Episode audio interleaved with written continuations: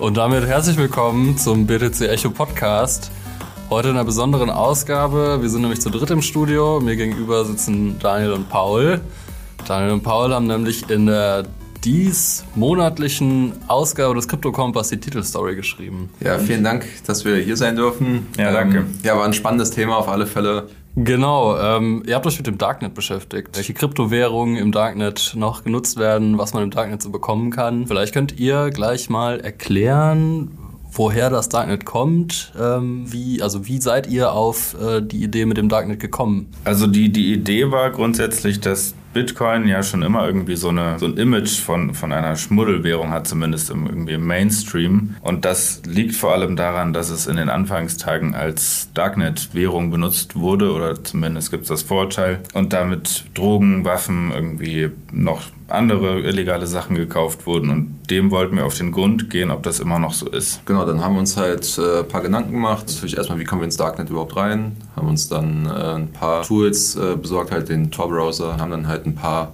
Marktplätze ausgewählt, überprüft und dann geschaut halt, wie ist da, mit welchen Zahlungsmitteln kann man da seine Rechnung begleichen. War das schwer ins Darknet reinzukommen? Hatte ihr da Schwierigkeiten oder war es erstaunlich einfach eher. Nicht schwer eigentlich. Also wenn man diesen Tor-Browser einmal runtergeladen hat, und den findet man direkt, wenn man einen Tor-Browser bei Google eingibt, den installiert und dann Darknet-Marktplatz eingibt, dann stößt man direkt auf ein paar Adressen, die man dann darüber kopieren kann und dann ist man nach einer kurzen Anmeldung und einem Capture eigentlich schon drin und hat Zugriff auf hunderte Gramm Koks, Heroin, irgendwie Baupläne für Waffen, für einen 3D-Drucker und genau, also es ist ziemlich einfach, wenn man dann noch seine Wallet verknüpft, mit welcher Kryptowährung auch immer angeboten wird, dann ähm, kann man echt irgendwie innerhalb von einem Tag sich Sachen nach Hause bestellen. Du hattest es schon so ein bisschen angedeutet, man findet eigentlich alles, was das Herz begehrt. Vor allem aber Drogen, oder? Ja, also das variiert immer so ein bisschen von Marktplatz zu Marktplatz. Was wir beobachtet haben, war, dass sich teilweise auch spezielle Märkte herauskristallisiert haben, die sich halt dann tatsächlich auch nur auf eine Sache konzentrieren, also beispielsweise nur auf Drogen. Die anderen großen Märkte, so wie Hydra Market jetzt zum Beispiel, die, da konntest du alles eigentlich finden. Also bis jetzt auf Waffen war also tatsächlich jetzt Waffen nach Hause bestellen, das war ein bisschen schwierig, aber was Paul gerade eben schon gesagt hat, ähm, so Anleitung für einen 3D-Drucker oder auch Guides, wie du irgendwie Schwarzpulver oder sowas herstellen kannst, das auch erwerben. Geklaute Kreditkarten, genau, ganz oft Personalausweise, Reisepässe. Ja. Oder jetzt auch im Zuge der Corona-Krise auch gefälschte Impfpässe.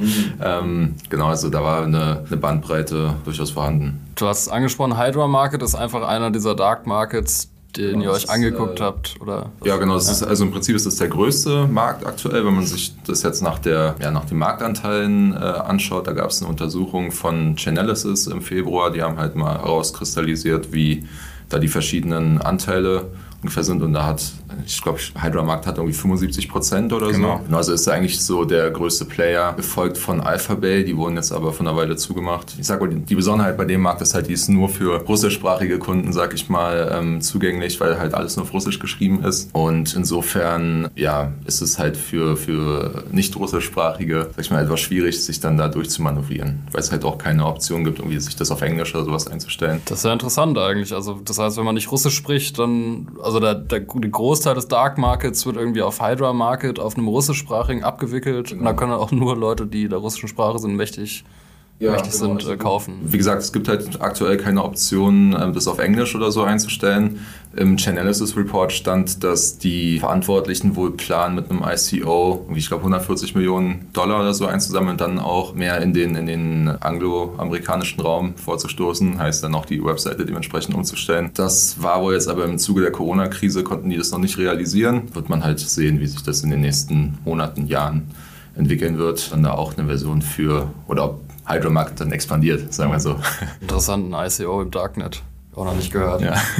wir wären natürlich nicht BTC Echo, wenn wir uns dann nicht auch angucken würden, welche Kryptowährungen da eigentlich so umgehen. Also Bitcoin und Dark Markets, wir denken an die Silk Road, hat ja schon eine längere Geschichte.